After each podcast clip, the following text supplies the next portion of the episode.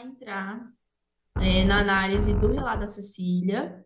É, quando a gente pensa em rompimento de bolsa, é, é natural que a gente pense naquela cena da novela. A mulher andando, de repente ela para e já, aquela de 70% das mulheres que têm a bolsa rompida entram em trabalho de parto nas, nas primeiras 24 horas. Estatisticamente é mais benéfico para esse bebê se manter no mesmo com a bolsa rota. Porque para esse bebê, a prematuridade é mais perigosa do que a sobrevivência em bolsa rompida. Televisão e novela, sempre o primeiro sinal dado é a bolsa estourando. Feito um filtro para entender se essa perda vaginal foi uma aminorex, uma aminorex ou se foi uma corioaminorex.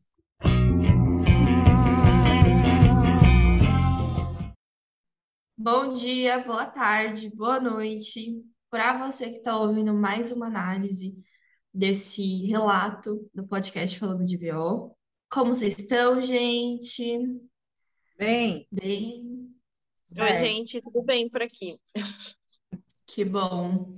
Estamos aí na, na- na- no ápice do- da proximidade das corridas eleitorais, né? Vamos ver como que vai ficar. Aqui em São Paulo já estou desenganada. Tá bom? Tudo bom? É, vamos lá, gente. Hoje a gente vai falar sobre um tema não tão polêmico assim, mas a gente cria uma narrativa que não existe, que é Bolsa Roupa. Lembrando, gente, que o que a gente fala aqui é só com o objetivo de informar, então informação não é julgamento. É, e aí a gente já vai entrar é, na análise do relato da Cecília. É, quando a gente pensa em rompimento de bolsa, é, é natural que a gente pense naquela cena da novela. A mulher andando, de repente ela para e já, aquela água, e aí tem que correr para o hospital. Mas calma, não é bem assim. E a gente vai entender um pouco melhor esse contexto. Quando a gente fala de bolsa rota, a gente fala de uma bolsa que está rompida, né? Uma ruptura, uma ruptura prematura de membrana, de membrana ovular. Por que é prematura? Porque ela acontece antes do trabalho de parto. É, quando a gente fala desse rompimento, a gente não, não fala diretamente dessa urgência do pronto atendimento. Então, poxa, rompeu a bolsa, não precisa sair correndo. Vamos analisar qual é o meu caso, vamos entender qual é o tipo de assistência que eu tenho, para depois a gente traçar um plano, né? Esse plano, esse, ele precisa ser traçado durante o pré-natal, que a gente vai, mais para frente, a gente vai entender o porquê que ele precisa ser considerado desde ali a primeira consulta. Quando a gente fala de rompimento de bolsa, a gente fala necessariamente de gestações é, com um tempo superior a 24 semanas. Porque ruptura de bolsa, de, né, de líquido amniótico ali, inferior a 24 semanas, a gente está falando de um aborto inevitável. Então, é bom a gente pontuar para entender bem que pode existir é, antes das 24, mas aí já é um aborto que não tem muito para onde a gente correr, não tem o que fazer. É, quando a gente fala da história da Cecília, a gente fala de um rompimento de bolsa, é, só que a gente também fala de uma pressão familiar. E quando a gente fala de ambiência de parto, a gente precisa ter por perto pessoas que compreendam e entendam a fisiologia. Se a gente for falar de fisiologia propriamente dita, eu tenho alguns estudos aqui, eu vou abrir para vocês. Cerca de 70% das mulheres que têm a bolsa rompida entram em trabalho de parto nas, nas primeiras 24 horas. Esse número é muito grande. De 80 a 85% das mulheres entram em até 48 horas. você está falando da bolsa rompida, 95% você está falando da bolsa rompida artificialmente ou não da, natural? da... Isso, isso. É que você falou de rompimento natural. 70% das mulheres que têm a bolsa rompida, pareceu que tinha um agente ativo ali, mas não, Não, aqui eu tô falando de isso. É, 70, esse 70% é do total das mulheres. Quando a gente fala de 80% a 85%, a gente está falando dos 35%, dos 30% que sobram. Então, se 70% das mulheres entram em parto normal nas primeiras 24 horas, os outros 30, desses outros 30, 80 ou 85 vão entrar em trabalho de parto em 48 horas. E o restante entram em 95%. Então, é muito alta a estatística de evolução de trabalho de parto em mulheres que têm é, o rompimento da bolsa de forma natural, de forma mecânica, que a gente sabe que dá para é, para realizar esse tipo de, de intervenção. Quando a gente fala do rompimento de bolsa, para triar se essa mulher precisa ou não ir ao hospital, a gente precisa fazer algumas perguntas. A primeira delas é: essa mulher é atendida por uma equipe né, multidisciplinar, uma equipe humanizada, com uma assistência adequada?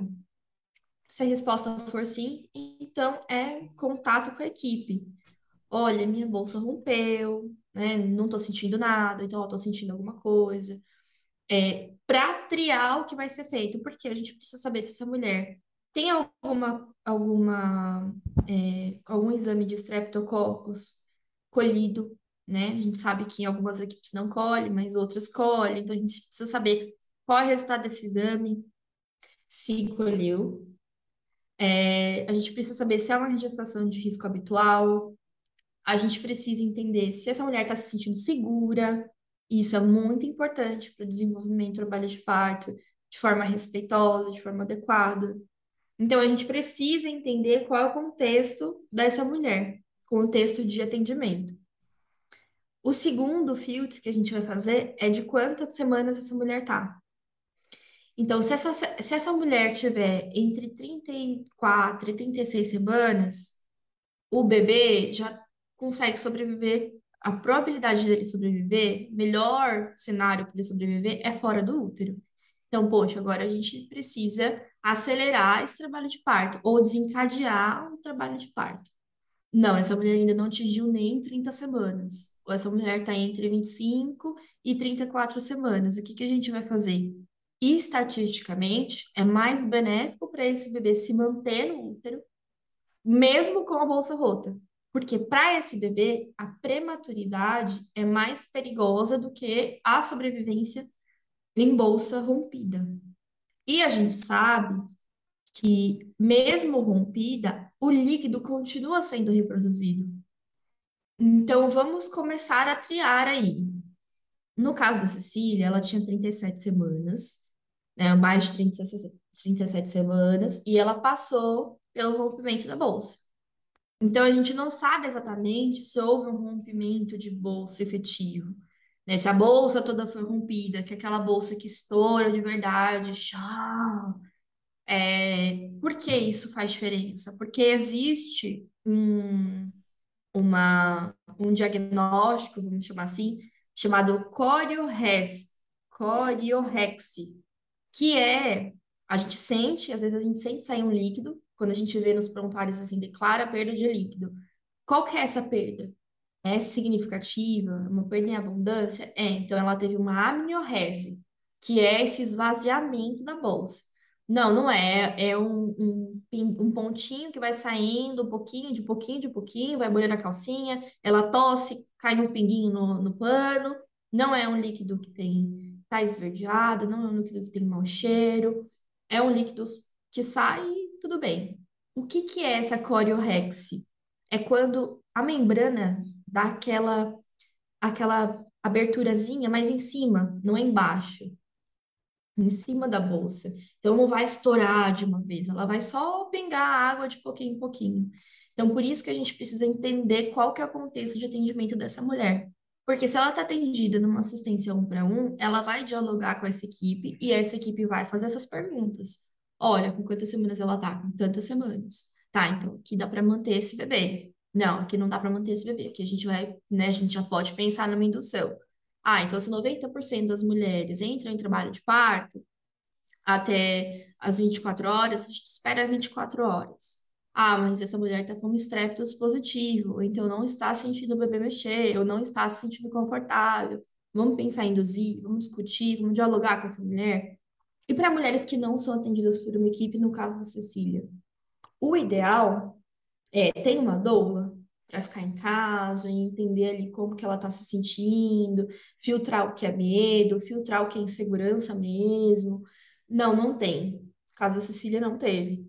Então, vamos para o hospital, vamos entender é, se essa gestação está avançada. No caso da Cecília, tá, ela é pós-termo, ela está com 37, ela é termo, na verdade. Ela está com 37 semanas, então vamos esperar um pouco para ver como se conduz esse, essa evolução, esse período de latência, porque da, do rompimento da bolsa até o, a, a evolução mesmo de entrar em trabalho de parto, a gente chama de período de latência. Esse, vamos observar esse período de latência, como que ela tá? Tem febre? Tem cheiro esse líquido que está escorrendo? Tem cor esse líquido que está escorrendo? Ai, vamos, esse bebê não está mexendo bem, vamos pensar numa cardiotocografia Precisa de cardiotoco para todas as mulheres que perdem líquido? Não precisa. Então, pensar é, que, de, mesmo sem uma assistência, mesmo sem uma equipe um para um, a gente também consegue criar algumas saídas que não ir direto para o hospital. Então, olha, a bolsa estourou agora. Não vai agora, toma um banho, dá um tempo, relaxa. Ah, não, mas eu tô com gestação inferior a 34 semanas. Então, vai, busca um atendimento faz essa triagem, tenta entender se esse líquido saiu de uma vez. Não existe um exame específico que dê para indicar se rompeu tudo ou se rompeu só uma parte. A, o rompimento total da bolsa a gente consegue identificar no exame, né, durante a realização do toque, mas não existe nada clínico, assim, de mandar para uma clínica para triar o rompimento dessa bolsa. É, o que, que a gente precisa pensar é dentro dessa questão fisiológica, quando a gente fala de rompimento de bolsa, é, em tese, a bolsa se rompe porque existe uma, uma, uma maturação pulmonar daquele bebê. Por quê? Porque a maturação desse pulmão vai soltar uma, uma, uma enzima, vai soltar um, um negocinho, como é que fala, gente? Um hormônio, que vai indicar para o cérebro, ó, tá na hora desse bebê nascer. E aí a gente vai ter a presença de outros hormônios durante o trabalho de parto. Só que quando existe alguma questão materna e fetal, em algumas vezes, esse rompimento de bolsa pode ser ocasionado porque algum hormônio se confundiu com o hormônio da maturação fetal e o cérebro começou a entender, a gente precisa é, expulsar esse bebê daqui. Então, às vezes, o trabalho de parto começa a acontecer, a bolsa rompe e essa mulher tem um bebê. O que acontece na imensa maioria das vezes é, primeiro essa mulher entra em trabalho de parto e depois a bolsa se rompe. Romper mesmo. Existem alguns casos, acho que 4% das, dos partos, o bebê nasce empelicado, que é dentro da bolsa, né, com líquido preservado, que é aquele parto empelicado, que eu acho lindo, assim. Um bebê saindo dentro Em da partos bolsinha. normais, tá, gente? Cesariana. Exatamente. Isso é importante destacar, porque em cesariana a gente vê, É, né, bebês empelicados e fica, nossa, como? Hum, Logicamente, é. Que é simples, lindo! Não. né? Eu lembro que a minha bolsa estourou só quando o Gael nasceu. Eu, eu senti nas minhas pernas aquele líquido quente, assim, quando passava a cabeça. E aí você pensa, né? O Uhum, bebê tá dentro de um, uma. Vamos pensar numa bola de assoprar, assim.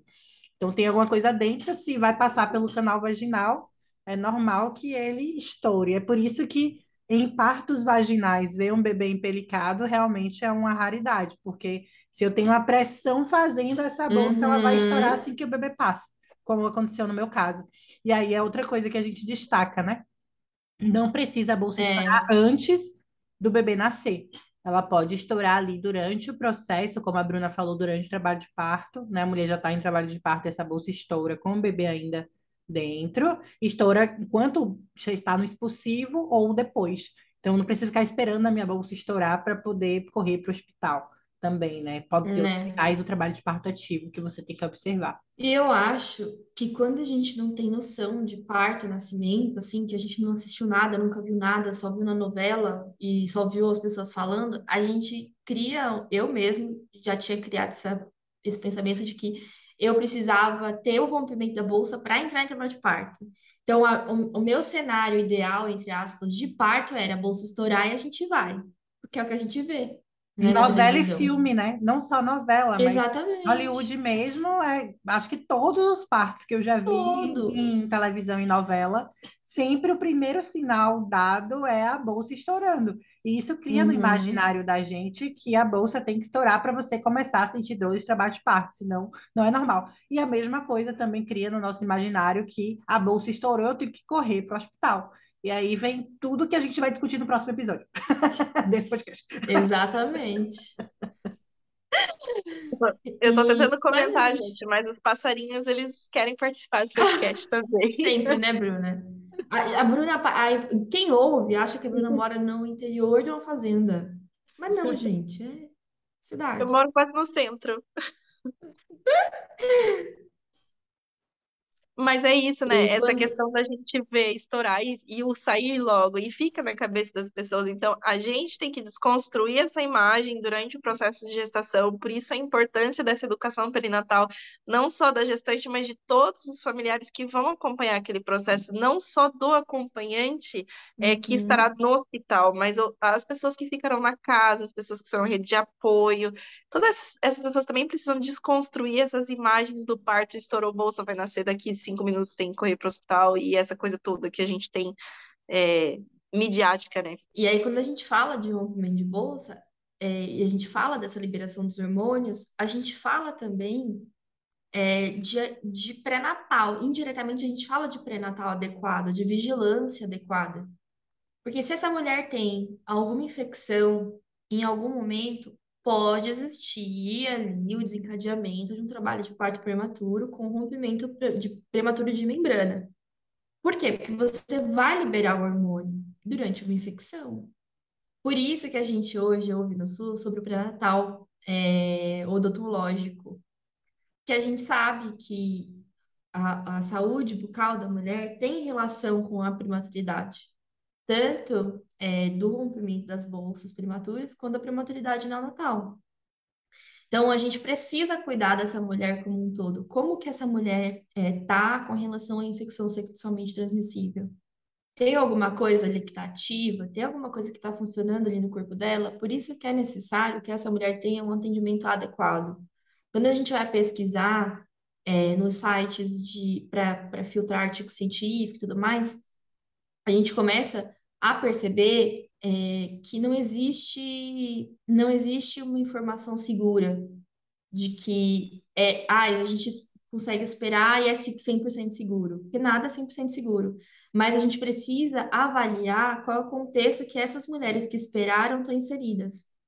Então, tem uns dois, uns dois artigos que falam que de conduta, ah, essa conduta expectante, que é aquela que espera a mulher entrar em trabalho de parto, a conduta conservadora, é, a intervencionista, que é já mandar essa mulher para indução, o, o que que cada uma tem ali, qual que é o, a disposição de cada uma. Mas antes disso, a gente precisa questionar onde essa mulher está inserida, em que serviço essa mulher está inserida. Porque se ela está inserida no SUS e ela relata uma perda vaginal, como que vai ser feito um, filtro para entender se essa perda vaginal foi uma amniorre, uma amniorrexe ou se foi uma coriomenorrexe, coriorexe. Então não tem como a Parece gente nome de filtrar isso. dinossauro, né? É, né? Meu, eu tive que Falou a anotar primeira eu falei, vez, eu eu até fiquei, será que é Rex mesmo no final? Mas Reze, né? Que escreve Reze. É, Cor- Coreo. Não, A pessoa, não, é só banha Rexi, aqui, né? escreve com X e E, É X Rexi. e é mesmo? Eu achei que era É, Reze. Ah, então é coriorexe. É, Ah, não, só mãe aqui e mãe com criança, né? Que, que usa essas coisinhas de dinossauro, essas coisas, só pensa no dinossauro. sabe? Só É. pensei no dinossauro também. Eu anotei porque eu falei, eu não vou conseguir falar isso aqui. Eu já devo ter errado umas 300 vezes esse nome aqui. Mas é isso, vocês entenderam. Depois fica É, na e legenda como escreve. depois fica na legenda como se vocês que lutem também, entendeu? Fala, chama a Siri aí pede para ele É, explicar. a moça do Google. É, a moça do Google, eu não sei como é o nome da moça. Eu não sei também. E... Então, a gente precisa filtrar para saber que serviço que essa mulher está sendo atendida antes de estruturar uma pesquisa como essa. Então, poxa, a conduta expectante é, tem o maior, eles, né, pelo que diz isso daqui, que a conduta expectante tem o maior risco de coriomielite. Só que, como que é essa conduta expectante para esse pesquisador? O que foi uma conduta expectante? Porque a conduta expectante que a gente espera depois das 37 semanas é essa mulher teve um pré-natal adequado? Teve. Essa mulher está sendo atendida, tem uma equipe um para um, essa mulher é, filtraram se essa mulher precisou, precisou de um cardiotoco, ela se sentiu insegura em algum momento, teve febre em algum momento, checou sinal vital, de quanto em quanto tempo ela vai numa consulta depois do rompimento dessa bolsa. Então, essas coisas foram realizadas? Não, não foram. Tá, dentro do hospital, essa mulher, né, rompeu a bolsa, foi para o hospital. Dentro do hospital, foi checado sinal vital, foi checado temperatura, foi é dada a essa mulher a possibilidade de se movimentar, de se alimentar? Essas perguntas não têm na resposta desse estudo, mas a gente sabe que o impacto dessa resposta, ele, o, o impacto das perguntas gera uma consequência na resposta, que é a conclusão dos estudos. Então, poxa, a conclusão do estudo diz que as condutas expectantes aumentam o risco de coriomielite, mas qual que foi a conduta expectante que o pesquisador entende como adequada? O que é expectante para esse pesquisador? É a mulher procurar um atendimento e falar, vai para casa que você ainda não está em trabalho de parto? Né? Não é, mas será que ele levou em consideração isso? Será que ele levou em consideração se a mulher é atendida pelo Sistema Único de Saúde ou se ela é atendida pelo, pelo particular? Como que ele fez esse filtro? Então, a gente também precisa se questionar essas coisas. Então, o que que a gente precisa em mente? Que quando a gente fala de rompimento de bolsa, a gente tem que filtrar antes em que serviço essa mulher está inserida, e depois a gente precisa filtrar qual a idade gestacional dessa mulher. Por quê? Porque dependendo da idade gestacional, a gente vai responder se é mais benéfico para esse bebê se manter numa bolsa rota, com atendimento de três em três dias, fazendo é, os exames adequados, entendendo se esse líquido está aumentando de novo, está sendo reconstituído, ou se é melhor esse bebê passar por uma indução. O que será que é melhor para esse, esses dois, né, para esse binômio? Uma das indicações de indução é o rompimento de, de membranas ovulares, né, a bolsa rota. Ou seja, mulheres que tiveram uma bolsa rompida e não entrarem em trabalho de parto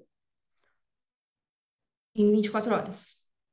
Essa mulher precisa desse atendimento, considerando que essa mulher é atendida pelo Sistema Único de Saúde, porque quando ela é atendida pela equipe particular, pode haver um prolongamento com induções mecânicas, com induções é, não farmacológicas, antes de entrar para o farmacológico. Porque assim que você se destina ao hospital, a primeira, a primeira indução que eles fazem é farmacológica. Só que não é sempre que isso vai dar certo.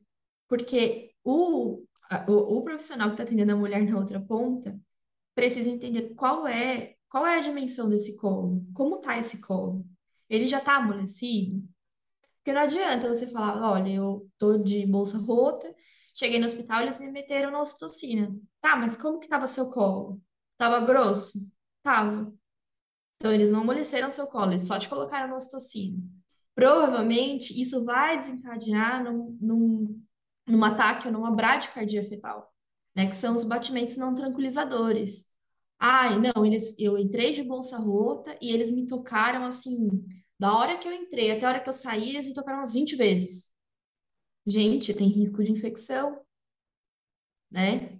Ah, não, até aí foi tudo bem. Consegui parir e tal, mas o bebê nasceu, o PCR aumentou. Lógico. Aí eles fizeram o quê? Colheram o líquido da coluna e deram antibiótico para esse bebê. Por quê? Porque tem uma infecção, o PCR está aumentando. Mas eles levaram em consideração que esse bebê ficou em contato com a mucosa vaginal, todo o tempo do trabalho de parto e nascimento? Não, não levaram em consideração. Então, nem esperaram o bebê entender, o organismo entender o que era aquilo. Eles já medicaram de uma vez, sem, sem aferir febre, sem entender se esse bebê estava mamando bem, sem entender se esse bebê estava é, fazendo xixi, se esse bebê estava expelindo micônio.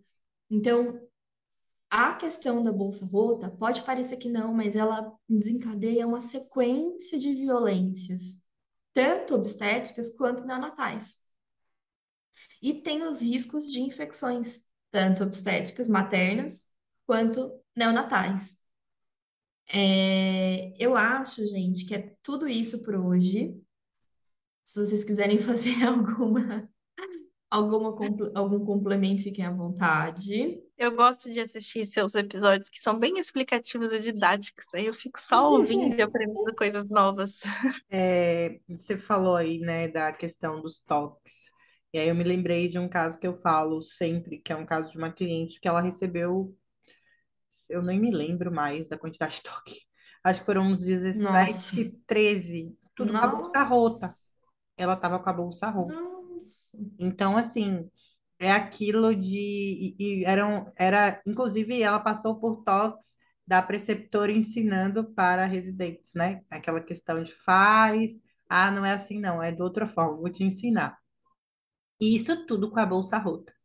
Então, vocês imaginam aí o que, que aconteceu, né? Na verdade, fizeram a cesariana antes, mas o médico, quando fez a cesariana dela, questionou como ninguém tinha notado que ela estava com coriomi- coriomielite, né? Que fala?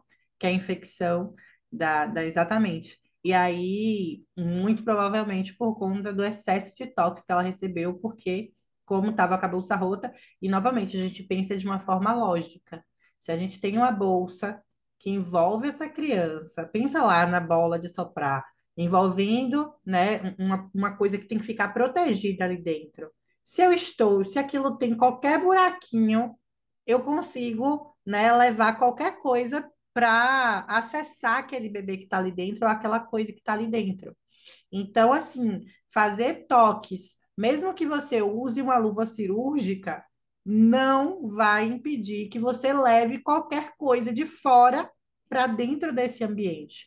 E essa bolsa é o que protege esse bebê. Se eu faço diversos toques, toques excessivos, mesmo com a bolsa sem estar rota, já é complicado, você imagina com a bolsa rota, né? Eu levo qualquer tipo de, de bactéria ali, principalmente quando são várias pessoas ensinando para outras, enfim, você pensa na, na, na confusão que é isso.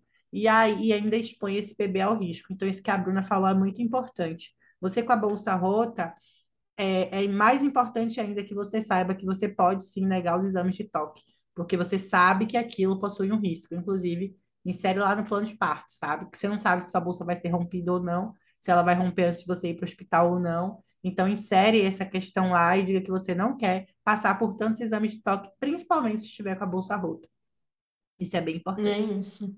Por isso que é importante a gente falar de rompimento de, de, de bolsa logo no pré-natal. Sim. Porque essa mulher. Porque pode acontecer, entendeu? Do nada eu tô aqui, tô sentindo uma água escorrer. Que, que água que é essa? Porque eu tive, eu acredito que eu tenho tido a coriorrex. Porque com 37 semanas eu comecei a sentir um líquido descer pela minha perna. Não tinha cheiro, não tinha cor, mas estava descendo. E aí naquela semana eu fiz um ultrassom para tentar fazer a VCE e o meu líquido estava baixo. E aí ela falou: Ó, daqui a dois dias a gente faz a VCE, eu preciso que você beba muita água. Mas, gente, eu bebi tanta água, mas tanta água, porque eu tava desesperada, eu queria que esse moleque virasse. Aí, bebi, bebi, bebi. Eu sei que a gente chegou lá, o líquido já tava ótimo. Então, gente, o líquido se regenera. Por quê? O líquido amniótico é o xixi do bebê. Então, quanto mais água você bebe, mais água tem ali dentro, circulando ali dentro. Então, ele vai beber o líquido e vai fazer xixi, vai beber o líquido e vai fazer xixi. Então, não tenham medo, é, essas indicações que já vêm prontas de cesariana, né? Ou, nossa, estourou a bolsa, sai correndo. Porque isso, esse medo de estourar a bolsa e sair correndo, ou de já ir para cesariana de uma vez porque você tem medo de indução, pode gerar outras intervenções, não só em vocês, mas também no bebê. Nem intervenções que a gente não quer que aconteça. É, a gente podia ficar falando muito mais de bolsa rota aqui, mas eu acho que isso é o que contempla. A história da Cecília vem é, trazendo é, essa urgência por causa também da pressão psicológica de parentes, né, da rede de apoio dela ali. Então, quando a gente olha a história da Cecília, a gente vê esse contexto de uma rede de apoio é, desinformada, né, uma rede de apoio que também é intervencionista, porque a sociedade como um todo é intervencionista. É, a gente viu uma mulher sem informação, né, uma mulher que chega no atendimento e é tocada não sei quantas vezes, né? A gente não tem a informação exata disso, mas a gente tem uma mulher que é muito tocada, a gente tem um bebê que pode é, passar por uma série de intervenções desnecessárias justamente por causa de um atendimento inadequado, ali na ponta, do pronto atendimento. É, então, a gente precisa estudar essa questão do, da, da, do rompimento da bolsa logo no pré-natal, para a gente entender o que pode ser feito. Porque quando a gente. É, é normal que a gente pense logo na saúde do bebê, na saúde da mãe, mas muito mais do bebê. Quando a gente fala em, em bolsa rota, né, em casos de bebês é, menores, mulheres com idade gestacional menores de, de 34 semanas. É, mas estatisticamente, quando a gente conversa de um problema sem ele existir, a gente consegue decidir de forma é, mais objetiva, a gente consegue consentir de forma mais adequada. Então, falar sobre, olha, se acontecer, estatisticamente, é melhor manter esse bebê aqui, guardadinho, que é, é mais perigoso para ele ser prematuro do que estar em contato com, em bolsa rota. O que, que a gente pode fazer de três em três dias, até o hospital, triar, entender. Não, não dá para fazer isso, a gente vai ter que é, fazer uma indução, e aí a gente vai ver se esse bebê vai sobreviver. Então, a gente precisa falar sobre isso é, dentro do pré-natal, aproveitando, inclusive, essa semana que teve o dia da visibilidade da perda gestacional no Natal, né? Então, a gente precisa falar sobre isso, porque falar sobre isso também é respeitar esses bebês que se foram ou que não permaneceram aqui me chama muito a atenção quando a Bruna traz essa, essa, essas informações e eu fico pensando assim, poxa, por que quando eu fiz os meus pré-natais, né, os dois, os três, né, porque cheguei a fazer no terceiro algumas semanas, a gente não tem essa informação? Porque no pré-natal, seja no convênio ou seja no SUS, porque eu tive as duas experiências, a gente não, não tem uma aula como essa, sabe? Isso não é uma coisa que deveria ser normal. E eu começo a me questionar muito, né? Porque diferença faria se a gente tivesse todas essas informações é, e o quanto é difícil, porque a gente tem que buscar uma informação que era para vir, né? Para nós, era para ser normal. E eu passei por essa situação com, de perda de líquido com a Lara, né? Então, é, eu sei que o final foi um pouco dramático, mas dentre os 15 dias, desde quando a gente começou a desconfiar tanto da restrição de crescimento quanto é, da perda do líquido, foram 15 dias é, com essa perda. Então, é, monitorando logicamente, eu ia na. Estava depois que realmente foi constatado, a gente, eu fazia o cardiotoco na maternidade e quem fez essa constatação foi a médica do SUS, né? Que é aquela coisa a gente sempre às vezes acaba reclamando que não, o problema não é, não é o lugar, né? Mas a assistência mesmo. E era para comentar porque eu lembrei disso agora, é, que eu fiz esse acompanhamento. Então, assim, a gente acha que tem que né, quando a gente começa a perder líquido, porque eu já vi muita cesárea agendada, porque a mulher estava perdendo líquido, e aí a hora que faz aquela boom de, de, de líquido saindo, é, como se fosse uma justificativa. E não é, né, que tem uma experiência de que não, né, o motivo pelo qual a Lara ficou internada depois foram outros, não foram por causa, não foi por causa da perda de líquido e, da, e de segurar ela dentro da, da barriga, que foi isso que a Bruna falou. A gente analisa se é melhor deixar esse bebê aqui dentro por mais tempo ou se realmente é hora de, é, de abreviar o parto. O que eu ia trazer vai muito nisso que, que Bruna falou, que as duas pontuaram.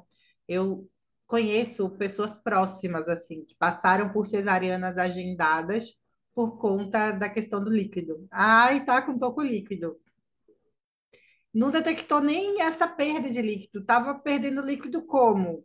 Você percebeu na calcinha? Não, ela não relatou isso. A médica, aquela ultrassom que faz, que olha mil e uma coisas, inclusive o peso do bebê, que na ultrassom sai que o bebê tem 5 quilos, o bebê tá com 3, sabe? Então, assim, que deveria ser estimativa, mas as pessoas levam em consideração só aquilo que está ali na imagem, que a gente sabe que pode ser falho, sim. E aí vem a questão do líquido também. Ah, na ultrassom lá sai que o líquido tá pouco, mas essa mulher não percebeu nenhuma perda vaginal, né? Não foi observado outras questões. Aí vira para essa mulher e fala: olha só, tá perdendo líquido, tá com pouco líquido e não dá nem essa possibilidade de repor, né? Você beber essa água, e você observar, fazer outros exames para entender mesmo como esse bebê está se comportando e o que você está sentindo. É simplesmente você está com pouco líquido, a sua cesariana vai ser na sexta-feira, às 16 da tarde. Aí Porque até lá já... você não vai perder nenhum. Eu já conversei com o seu bebê. Ele não vai mais fazer xixi, não vai mais beber água. E é lógico, né, gente? A gente pensa de forma lógica. É sempre que eu falo sobre essas coisas, que a gente fala sobre essas coisas, a gente chama as pessoas a pensar de forma lógica mesmo. Não tem sentido a pessoa falar que você está perdendo líquido se você não reparou nenhuma perda vaginal sua. Não tem sentido a pessoa marcar uma cesariana, que é uma cirurgia de emergência, por conta do risco dessa perda de líquido e agendar a sua cesariana para daqui a três dias. Se você está perdendo líquido e está com pouco líquido e é urgente, a urgência se justificaria se fizesse naquele mesmo dia. Mas mesmo assim, a gente não tem que simplesmente dar amém para o que esse médico diagnosticar. É questionar mesmo. Eu não tenho outra possibilidade, né? Eu não posso fazer outra coisa.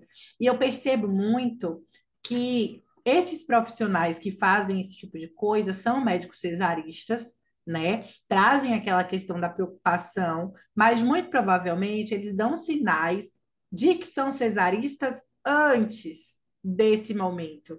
Porque eles fazem isso quando a gestação já está ali quase a termo ou a termo.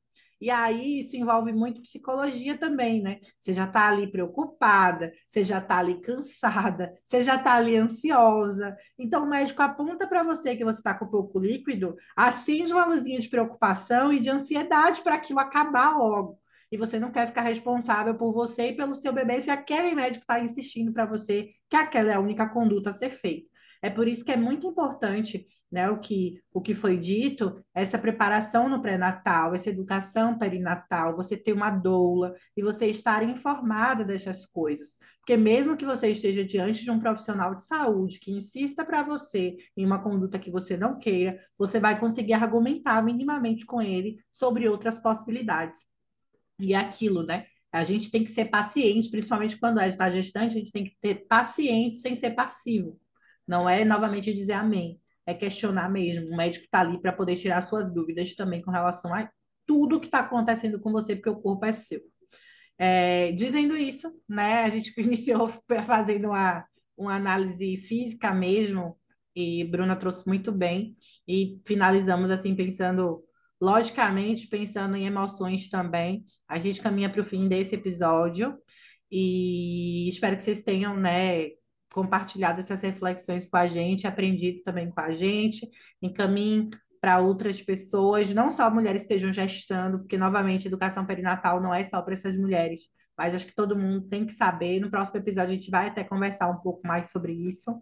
E é, é, sigam a gente no Instagram, nós três, podcast também, comentem, curtam. A gente está caminhando novamente para o fim desse, dessa temporada, desse podcast, que a gente tem trocado bastante com muitas mulheres, todas que mandaram relatos para a gente, sempre dão um feedback muito bacana para a gente. E é isso, a gente se vê no próximo episódio. Até semana que vem, gente. Beijos. Até, gente. Tchau.